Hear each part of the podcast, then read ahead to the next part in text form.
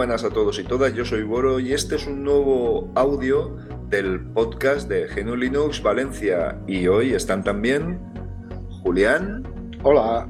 Richie. Hola. Hola a todos. Hoy hemos hecho un comienzo diferente por culpa mía, porque mira, mira que lo hablamos ¿eh? antes. Vamos a hacerlo así y tal, pero bueno, se ha empezado de otra manera. Eh, no pasa nada, ¿no? No. Perfecto, queda bien. Bueno, pues un poquito de musiquita y empezamos a desarrollar. Venga.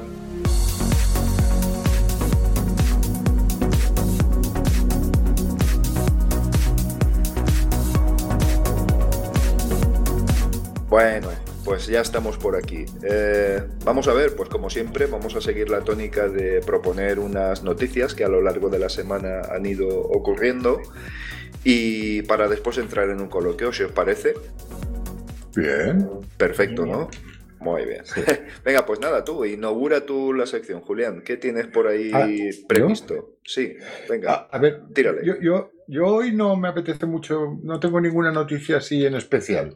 Lo que tengo es más bien una reflexión a raíz de una serie de eventos a los que he asistido, de cosas que he leído. Mm. Y es que tengo una, a ver, la palabra sería hiperinflación de términos. Estoy, estoy hasta el moño de emprendedores, de startups, de washing, de innovación, de conocimiento, de big data, de blockchain, de etcétera, etcétera, etcétera, Sí, etcétera. termino- terminologías harto, poco... sí, sí, es, es- es cierto, es cierto. La verdad que, que- que sí que sí que es verdad, ¿no? Porque al final entras en una, en una serie de diálogos de conceptos que, muchas veces no son prácticos, ¿no? Dices, bueno, ¿esto dónde va a parar? Sí, yo, supongo que lo que sé, yo vivo en un barrio popular y, hace muchísimos años y me relaciono con gente de barrio de toda la vida, con sus niveles culturales y, en fin, y de conocimientos y de formación. Y me doy cuenta de que se utilizan términos, no solo en es- no solo estos términos, también en política, en- en- en muchas otras cosas que es que no se entiende nada. Y no se entiende nada porque, porque no se ha sabido explicar y porque sobre todo tienen un componente de moda de, en, en- en algún blog o en algún sitio, creo que ha sido, creo que ha sido en el de Javi- en el Ja- en el de Javier López de Nacho. He leído algo así, una, una- frase no es literal, que decía algo así. Antes los políticos besaban a niños y ahora los políticos abran- abrazan a emprendedores. sí, sí, sí. ¿Cómo ha cambiado? Sí, bueno, eh, esto no es más que una consecuencia también de la sobreinformación que hay y de intentar conceptuarlo todo de, de cualquier manera para poder informar, para generar eh, ruido informativo. Al final, pues bueno, de ahí, de lo único que has dicho, quizá con lo único que estaría de acuerdo sería con el micromecenazgo, con el crowdfunding, otro término, que eso sí que me parece muy popular y una manera No. muy lógica de financiar proyectos, pero A ver, que, bueno, que quede claro que yo entiendo los conceptos y me parecen muchas de las cosas razonables, pero que- creo que hay una sobreexposición totalmente. y que en muchas ocasiones detrás de esas palabras hay a veces nada y habitualmente muy poco, ¿eh? Muy poco. O sea, yo, por mi edad, recuerdo cuando estaba trabajando que el equivalente a esto en mi sector, yo he trabajado bastante en el sector del mueble, en la comarca del Horta Sud, era eh, diseño, marketing, em, en fin, se utilizaba una serie de conceptos que luego en tu entorno del pequeño empresario de por aquí mirabas y decías, a ver, si es que este señor no entiende nada. Al final, diseño es pagar a un señor que tiene mucho nombre y que pongas un nombre en tu catálogo. Y no han entendido nada del concepto de, o nada, o casi nada, y no todos. No generalizamos. es, es, muy difícil abarcar todo este tipo de, de, cuestiones. Ahora, si no haces un uh, correcto coaching de un crowdfunding, de un. ¿Me entiendes? Es que al final, si no arrimas el hombro para, para poder sacar el trabajo, tal, pues no sale, ¿me entiendes? Y es que al final. Son, palabras de, de, moda, ¿no? No sé si pecaremos de carrozones, ¿eh? estas cosas. Sí, puede ser, porque son, son, palabras de, moda porque el, pues el emprendimiento, un emprendedor pues queda más bonito que, que, el autónomo, el autónomo de toda la vida, ¿no? Yo sé, no sé, es más o menos lo mismo. Y un coach, pues un entrenador. Yo me acuerdo cuando jugaba, me acuerdo yo algún juego de estos de los años 90 y ponía que estaban no estaban traducidos a castellano o, medio traducidos y ponía cuando salía el entrenador de fútbol ponía coach. Coach, que siempre coaching pues entrenador siempre. Bueno, muy bien. Y tú eh, Richie, ¿tienes alguna cosa así? Pues, eh, bueno, de noticias y eso, pues seguro que le... Sí, no, anécdotas más que nada. Eh, bueno, simplemente una experiencia en el trabajo y es que he liberado esta semana un router, un router de Pelink, que tenía un problemita para, para poder enlazar con el DNS dinámico, el firmware estaba un poquito desactualizado y tal, y miré a ver si encajaba bien con el OpenVRT y encajaba de categoría y se lo he puesto, está moderno, tenía acceso por SSH, podía crear usuarios, eh, lo conecté al, al servicio nsupdate.info que es el que suelo usar habitualmente de, de, DNS dinámico que también es libre y, bueno, se quedó espectacular. Al final era para que, para que el cliente los, se montó una alarma y para que los de la alarma pudieran acceder a través de, un dominio. Anda, qué interesante. Y, nada, muy contento porque liberé el router que tenía todo capturado.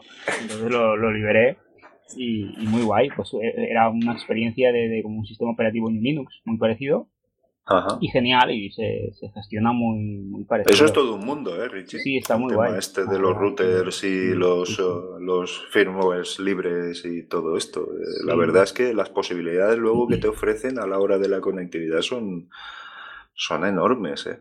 Está muy bien, ya, he liberado alguno y he hecho alguna, alguna pruebecilla, pero, pero cuando lo, lo, configuras, la verdad es que está, está muy guay, porque tienes un sistema prácticamente en Linux, es una, con la interfaz, en este caso con la interfaz gráfica, pues el cliente que quiere cambiar algo de la, pues las, eh, el típico, la típica contraseña del wifi o cualquier historia esta, tienes la interfaz Luffy en OpenVRT que es muy sencilla de utilizar y, y, vamos, y hay un catálogo de routers que admiten ese sistema operativo brutal.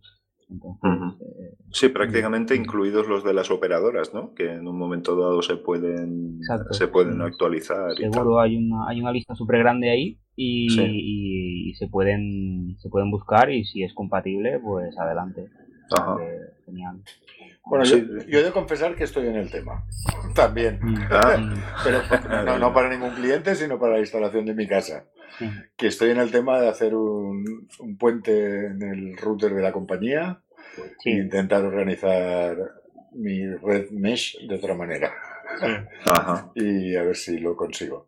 bueno, pues, oye, como, pues no sé, como no entiendo de esto, pero ahora Richie me ha abierto una puerta más, pero entre él y Amuza y tiraré de ellos para intentar para intentar hacerlo. Y a ver si hay un proyecto muy chulo que hay por ahí, que está en una fase muy inicial y muy incipiente, que es red libre, eh, tira, para adelante. Una especie de Wi-Fi net, pero nueva. Con IPv6 y con otra. Sí, para los amigos que no sepan de qué va, es eh, pues nada, unas compañías que ofrecen o unas organizaciones que ofrecen Wi-Fi al modo de como si fuera como si te ofrecieran el servicio de internet. ¿Vale? De hecho, es Internet mediante Wi-Fi compartido, ah, o comunitario, bueno. Ah, pero hay, hay, una diferencia ahí, bueno, y es que ofrecen contenidos propios, te pueden dar la autonomía suficiente como para que no tengas que salir a Internet para estar comunicado. Es decir, crearte tu propia red. Luego tendrás su salida a Internet y la podrás aprovechar. Pero que tú puedas, no sé, con un vecino, con alguien que te puedas conectar a través de esos wifis, Decir, oye, vamos a montarnos nuestra propia red. Que yo para comunicarme contigo no tenga que, entre comillas, salir a Internet, sino que directamente desde mi router al tuyo nos comuniquemos. Y tú a su vez con otro, y con otro, y con otro. Sí, sí, haciendo una red, ¿vale? Por eso tenemos una red, nunca mejor dicho. Claro, claro. Entonces, muy, interesante. es un concepto muy chulo. Oye, pues tennos informados de los avances que puedas hacer con el router y todo esto. es, un, es un, mundo. Ya te digo que es un mundo, vamos. y además de ello depende nuestras conexiones y tal. O sea que no estamos hablando de ninguna tontería. Pasajera. Lo de las redes ciudadanas viene de hace decenios, más de 10 años, ya lo creo. Sí, Son redes ciudadanas, pues eso. seguro que los routers pues, van con sistemas bueno, seguro que los de red libre pondrán sistemas. Eh, sistemas libres, sí. no, pondrán el OpenVRT y pondrán para cada router. Y cada uno supongo que tendrá sus preferencias. Y habrá gente que tendrá antenas externas para comunicarse con otros porque están a mucha distancia. un poco lo que pasa con Wi-Fi Net, que invito a la gente a entrar a la página y que lo vea. Muy bien, muy bien. Muy chula. Bueno, pues mira, yo tengo una, bueno, una noticia, no, más que nada un comentario de, de un artículo que leí súper interesante, como siempre, de Muy Linux, en, el, en que se refiere a la utilización de la paquetería Snap en, en diversas distribuciones y de cuáles son las aplicaciones que más se instalan. ¿vale? Y ya os advierto que hay sorpresas, hay sorpresas con esto. Eh, empezamos simplemente, eh, además, un tema que a ti te encanta, Julián, ¿eh? Sí, Paqueterías eh, y todo esto, luego, hablamos de ello. Mira, por ejemplo, en ARC, fíjate que ARC es un, digamos, para más entendidos, un tal, ahí Spotify, el snap de Spotify es el que triunfa. ¿eh? Mm. Algo tan privativo como eso. Segundo, code, que no sé a qué se refiere, code, ¿vale? Igual es algo de programación y todo esto, pero bueno, no me atrevo. Un programa de programación tiene Skype, mm. Skype de Microsoft. Discord, que es, bueno, sería semejante a Mumble, que es lo que utilizamos nosotros para grabar y todo esto, mm. y Slack. En CentOS, que es la distro que, que que utilizan eh, bastante en el CERN, en el, laboratorio del HLC.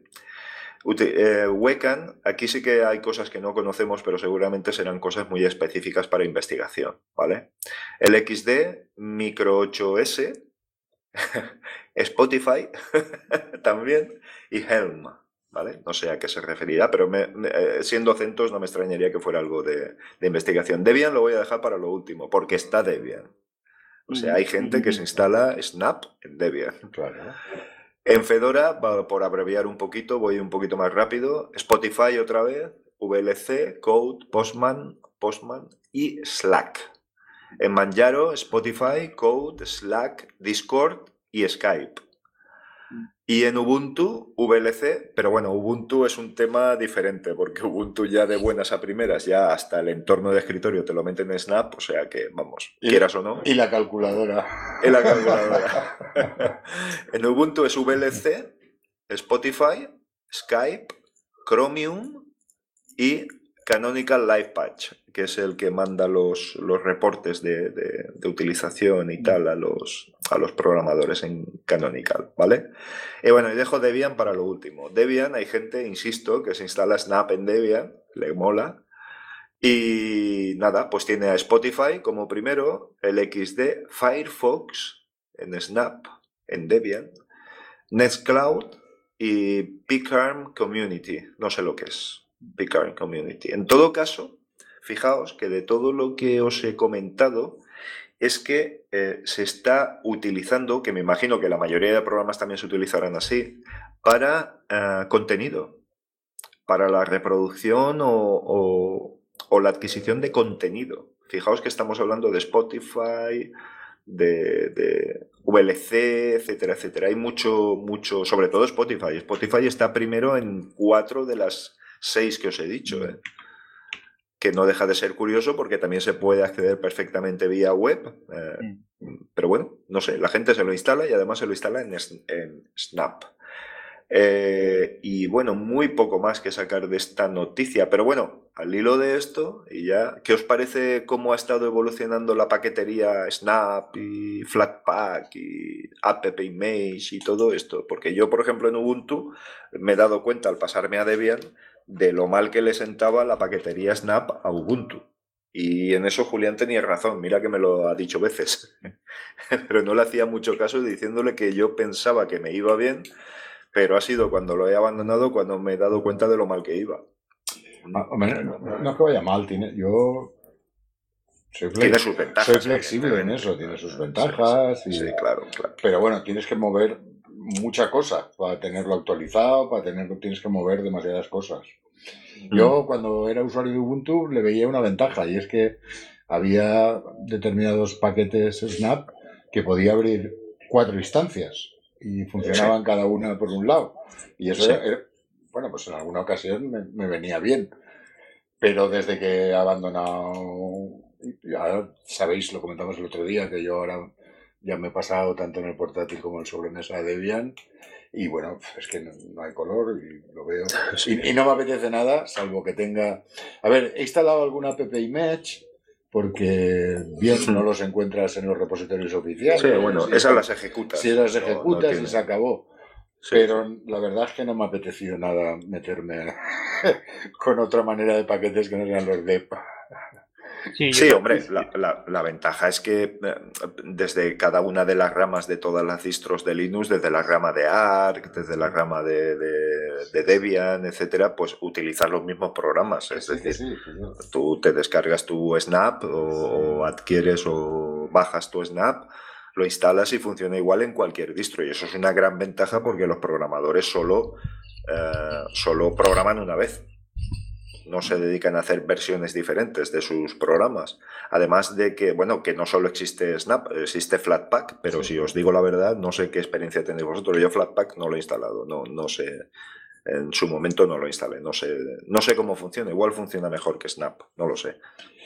Yo no lo sé tampoco. Pues yo, he instalado las dos cosas, ¿eh? he probado programas de las dos cosas, pero a ver, ¿Será que soy un viejuno? A mí el sistema de paquetes tradicional es el que me parece más rápido. sé que las ventajas de la compilación, de las dependencias y con mis pocos conocimientos son importantes, pero para eso, puestos a llegar ahí, prefiero mil veces una PP Image. Pues sí, yo he usado también. Yo, me he tirado más para por app image. O sea, alguna vez que la he usado pero yo creo que no he instalado ni Snap ni Flatpak, me parece. Siempre he tirado, o las necesidades que yo he tenido hasta mm. ahora, a través de los repositorios normales, y sí que alguna app image que he ejecutado. Etcher, por ejemplo. Etcher, el, el, que usamos para, para, flashear las ISO eh, a un USB. Ese, ese sí que lo tengo ahí. Y no sé si tengo alguno más. Y es en app image y no sé si tengo alguno más. O sea, que tampoco puedo hablar mucho del tema porque... Sí, a mí, hombre, a mí lo que me llamaba la atención, Richie, yo no sé también tu experiencia, pero lo lento que iba el arranque de, estas aplicaciones y, cargando el entorno de Nome en Snap, en Ubuntu, es que era espantoso. Es que los tiempos de arranque se, se, multiplicaban. Decían que iban a mejorarlo en 10 veces más rápido mm. y tal, pero yo no veo no veo que por ahí evolucione mucho. Me imagino que si carga todas las dependencias cada vez que, inicias el programa y, no deja nada residente, que cada vez las carga, pues me imagino que eso, hacerlo mucho más rápido va a ser complicado, ¿no? Sí, no sé exactamente cómo, cómo lo harán, pero sí que parece que, claro, al querer independencia, pues seguramente pues siempre cargas algo más el sistema, lo, lo normal. Si tú mm. quieres luego pasarlo de un sistema a otro, de forma fácil, pues al final tiene que ser algo, tiene que llevar más cosas para poder hacer eso. claro, ahí la ventaja es que te aísla el sistema de las aplicaciones. Y digamos que el sistema pues lo tienes más limpio, entre comillas. Sí, lo que hablábamos antes, que es una ventaja, pues eso, que puedas coger y te lo puedas trasladar de un sitio a otro y para los programadores pues mucho mejor. Pero luego también el tema de las actualizaciones será más complicado y todo el tema este. Pero bueno, no, que va, que va. Se actualiza todo en segundo plano, Igual. sí, en segundo plano, pero cargando el sistema mogollón. Ah, sí, claro. Eso, todo, claro. sí, sí, eso claro, por supuesto. Yo por ahora no he tirado mucho de ello. App Image en alguna ocasión y, y, normalmente hasta ahora las necesidades que he tenido yo o, mis clientes de momento con los repositorios suficiente y así que yo también, con una app he tenido suficiente. Ahora. Mm. Eh, mira, yo, tengo, sí, mira, yo tengo Etcher, que ahora se llama Valena Etcher. Estoy, estoy delante, todos estamos delante de los ordenadores, estamos grabando con ellos. ClipGrab, que es una aplicación mm. para, para descargar vídeo y audio de YouTube. Y Web Catalog, pero ese no lo tengo instalado. Web Catalog es una app image que consiste en crearte iconos para los lanzadores, diferentes lanzadores. ¿no? Mm. Lo que pasa que con Debian no es necesario, porque yo Chromium eh, en Debian eh, te puede hacer accesos directos a aplicaciones web, o sea, a webs, a, mm. a, URLs. Entonces, me estoy valiendo de eso y está perfectísimamente integrado, pero eso es otro tema. O sea, no me con Debian es es maravilloso porque es la integración absoluta. O sea, ahí no, no hay duda. Lo demás está bastante parcheado. Por ejemplo, eh, la experiencia verdadera de Nome la tienes con Debian, pienso. Bueno, no sé, la rama Fedora y todo esto, pues igual también me llevan muchos años con ello, pero, eh, pero vamos, Debian y Nome son indisolubles hoy por hoy. Hombre, no, indisolubles no, tiene muchas opciones. Hombre, yo la, uso, con plasma. Claro, claro, que, a ver, no. Lo que pasa es que yo, en fin, sabéis que mis conocimientos son, llegan hasta donde llegan, son de usuario y se acabó.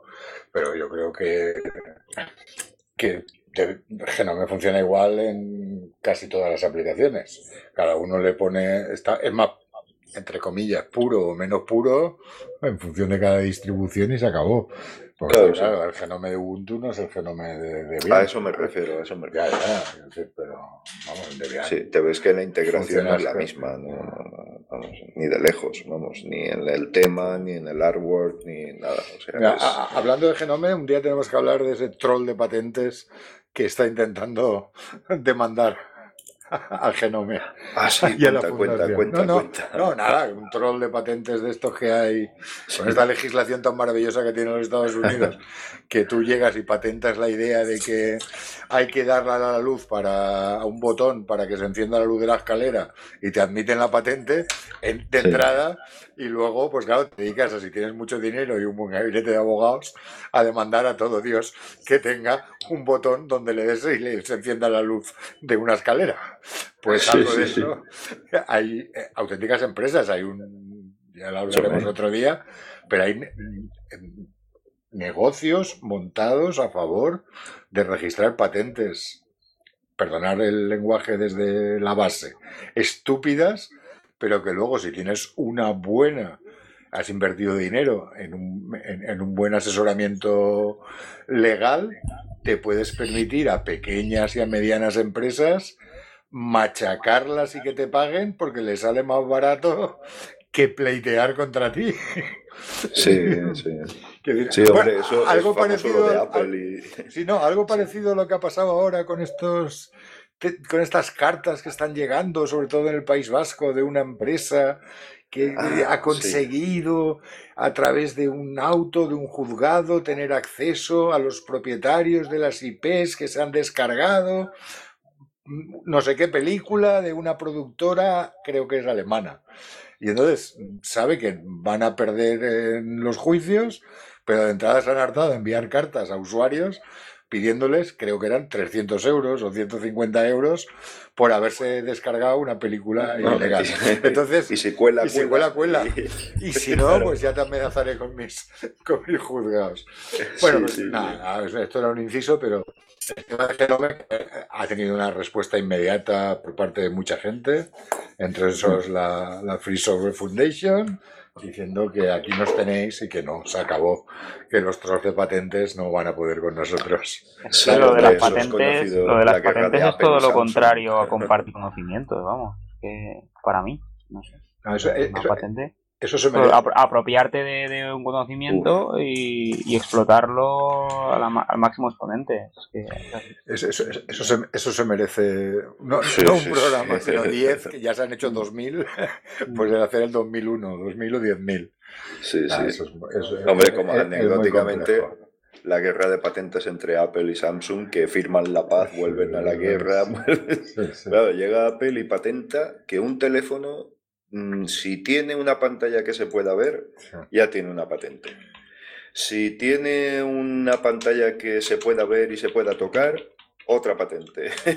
y si tiene los bordes redondeados y tal, también se lo puede patentar. Claro, Las patentes se deberían de inventar para que nadie cobrara por ellas para que fueran automáticamente para toda la humanidad.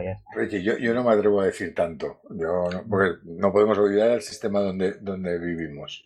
Pero vamos, entre una postura como esa, que ya yo en parte pueda compartir, y la postura de los trolls de patentes, de la gente Que, hace eso, lo que decía yo de la luz, o de que la pantalla sea redonda, o de no, yo qué sé, de la cosa más peregrina que nos podamos imaginar.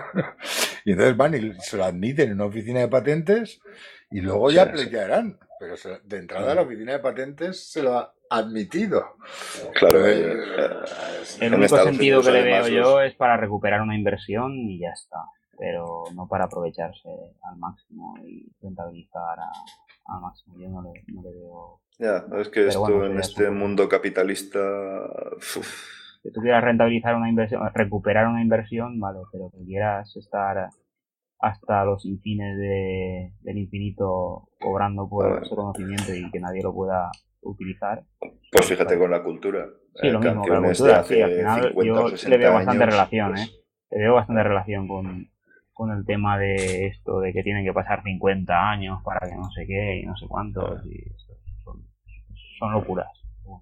sí, sí, un poco sí, verdad. Desde mi punto de vista. por Dios, no, no, no, vamos a llegar al paleolítico y hablaremos de Sinde. Entonces ya será el colmo. y del artículo 13. y del artículo 13 y de. No, no, no, no, nos metamos por ahí. No nos metamos por ahí. Que puede ser. Todos a bailar los conciertos y todos al cine a ver las pelis. Ya está, así de fácil. ¿Qué puede ser?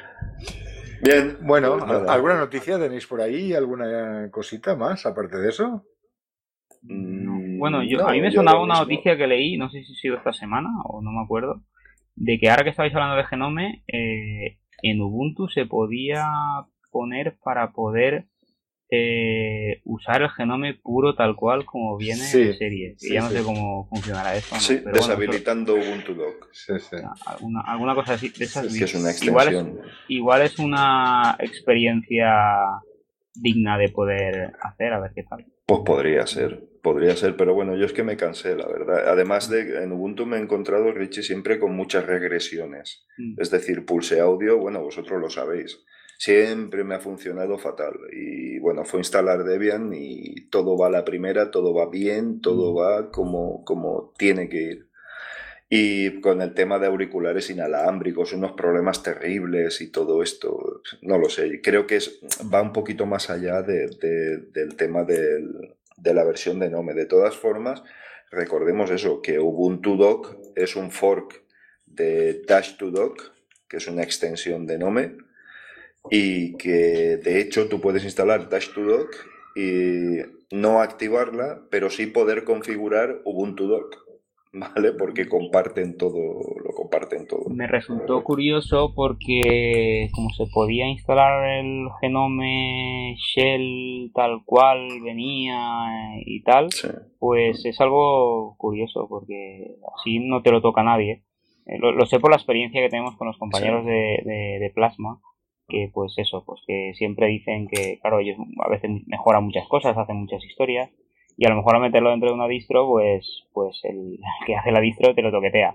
Entonces, eh, poder meter eh, directamente algo sin toquetear, pues a lo mejor incluso es una experiencia positiva. No sé, para la gente que lo tenga que probar, yo a lo mejor pues no creo que lo pruebe, pero, pero está, tan cerca Ubuntu de Debian, es que no ha sido nada traumático. Y hablo mucho de Debian, pero es que es que no ha sido absolutamente mm. nada traumático. El centro de software es el mismo, eh, que es el centro de software de Nome. Tienes Nome igual, eh, puedes configurarlo exactamente igual, con las mismas aplicaciones. Yo tengo instalado Dice2Doc, por ejemplo, y chico, es que no, de verdad que no estoy notando ninguna. Lo único que estoy notando que se puede corregir, corregir no, cambiar, porque no es mejor, es el acceso como superusuario en la terminal. Mm. Eh, con el super user de Debian ah, o el sudo de, eh, de, Ubuntu. Pero, chico, por lo demás, a ver, yo, eh, exactamente igual de todo.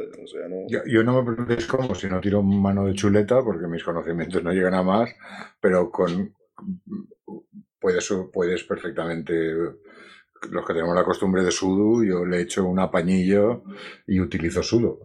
Ah, sí, sí, sí. lo, agregas al grupo de, y ya está, de, usuarios y ya está. no tiene mucha más tiene, historia. Tiene su historia y se acabó, pero vamos.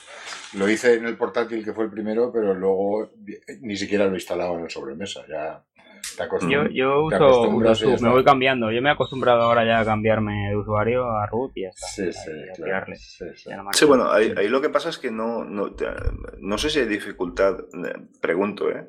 Para, para ir cambiando entre directorios de, en modo root o no, o no. Ninguna.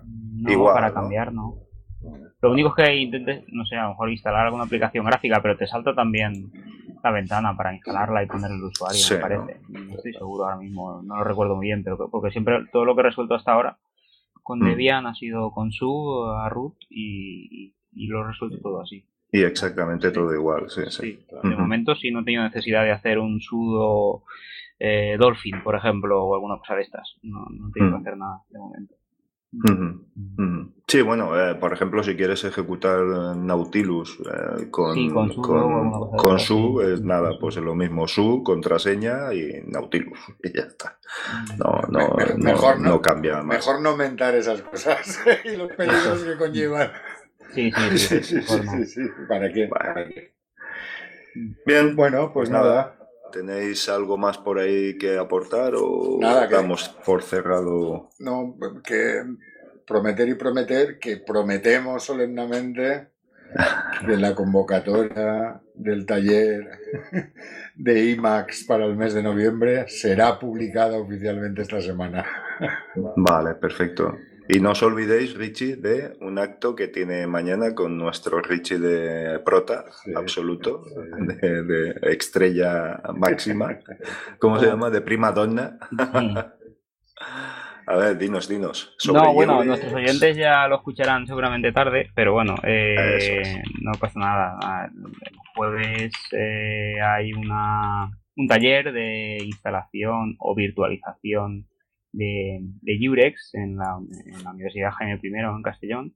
Y estamos ahí pues junto con con Julio eh, con los compañeros de band y nosotros pues allí haciendo el, el, taller.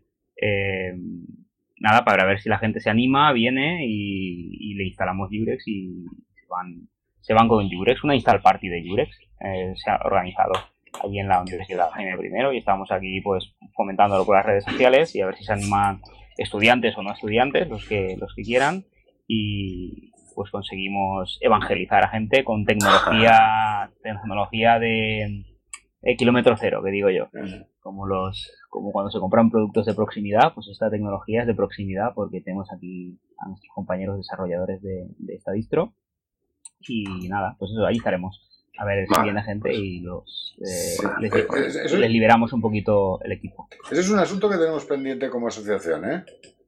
Conseguir que venga la gente de, alguno de nuestros hablemos o alguna charla especial que se organice, que nos expliquen un poco cómo ha ido ese paso de cambio de escritorio en Jurex. Y cuáles han sido sus experiencias. Supongo que hay que dejarles tiempo porque estos principios de curso siempre serán muy agobiantes para ellos pero es algo que debemos anotar en la agenda e intentar que vengan y nos lo expliquen. Si no pueden venir a algún acto físico, al menos que se conecten un día en un podcast y que nos lo cuenten. Pues sí, muy interesante. sería fantástico, sí, sí, desde luego. Muy bien, muy bien. Pues nada, pues nada, oye, nos despedimos y nada, os instamos a todos a que visitéis nuestra web y nuestro calendario donde iremos publicando a medida que se vayan cerrando las diversas actividades que, que preparamos y nada, que, ahí estaremos. Para lo que queráis, con nuestro grupo de Telegram podéis ah, interactuar entre, con nosotros y entre todos nosotros. Así que nada, la comunicación está garantizada. ¿De acuerdo? De acuerdo. Genial. Muy bien, pues nada, buenas noches a todos y todas. Buenas noches. Y por mi parte, hasta la próxima. Saludos. Un abrazo.